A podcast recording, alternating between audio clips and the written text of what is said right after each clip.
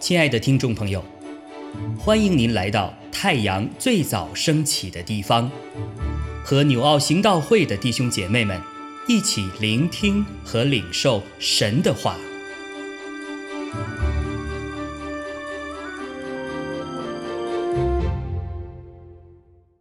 以弗所书二章十一到二十二节，所以你们应当纪念。你们从前按肉体是外邦人，是称为没受隔离的，这名原是那些凭人手在肉身上称为受隔离之人所起的。那时你们与基督无关，在以色列国民以外，在所应许的诸约上是局外人，并且活在世上。没有指望，没有神。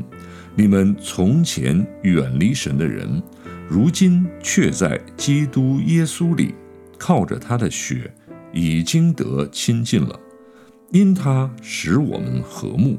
将两下合而为一，拆毁了中间隔断的墙，而且以自己的身体废掉冤仇，就是那记在律法上的规条。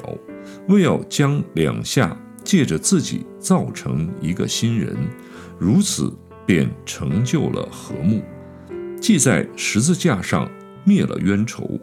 便借这十字架使两下归为一体，与神和好了，并且来传和平的福音给你们远处的人，也给那近处的人，因为我们两下借着他。被一个圣灵所感，得以进到父面前，这样你们不再做外人和客旅，是与圣徒同国，是神家里的人了，并且被建造在使徒和先知的根基上，有基督耶稣自己为房角石，各房靠他联络得合适。渐渐成为主的圣殿，你们也靠它同被建造，成为神借着圣灵居住的所在。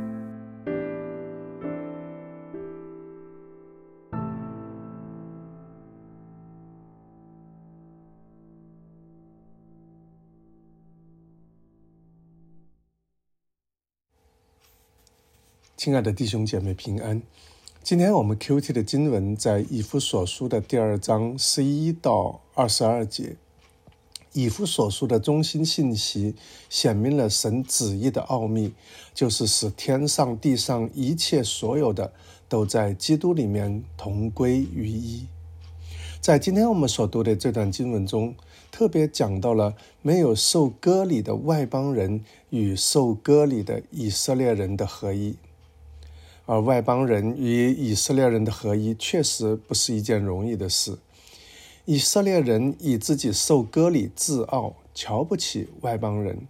而外邦人也不屑于以色列人的条条框框。不过，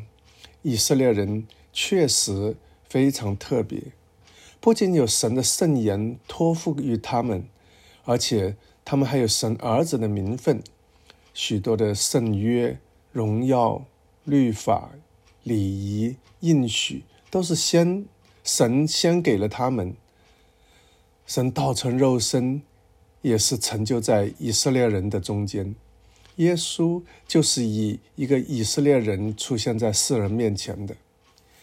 以色列人的割礼，乃是神因着亚伯拉罕的信心而以他立约的记号，也是亚伯拉罕的子子孙孙世世代代。都要遵守的礼仪，而这样的礼仪在他们身上所留下的记号，就成为他们与其他人分别开来、有所不同的标记。割礼就成了表明以色列人是神的选民的一项凭据，而作为没有受割礼的外邦人，就与基督无关，在以色列国民以外，在所应许的诸约上是局外人。并且活在世上没有指望，没有神，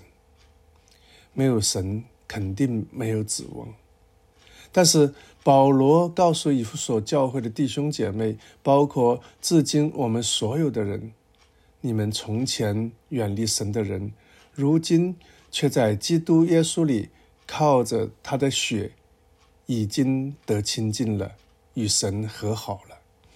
因着耶稣在十字架上的死，灭了冤仇，拆毁了中间隔断的墙。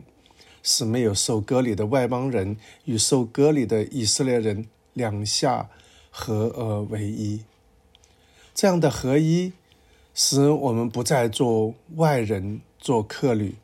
而是与圣徒同国，是神家里的人了，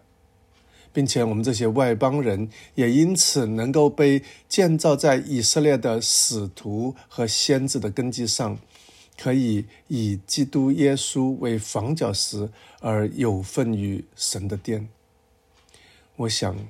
这应该就是为什么今天我们这些非以色列人可以通过读以色列使徒、先知写下来的书，可以透过了解以色列人的历史去认识神的原因。这就是为什么神给以色列人的启示、祝福的应许，我们也都可以得到的原因。所以，我想，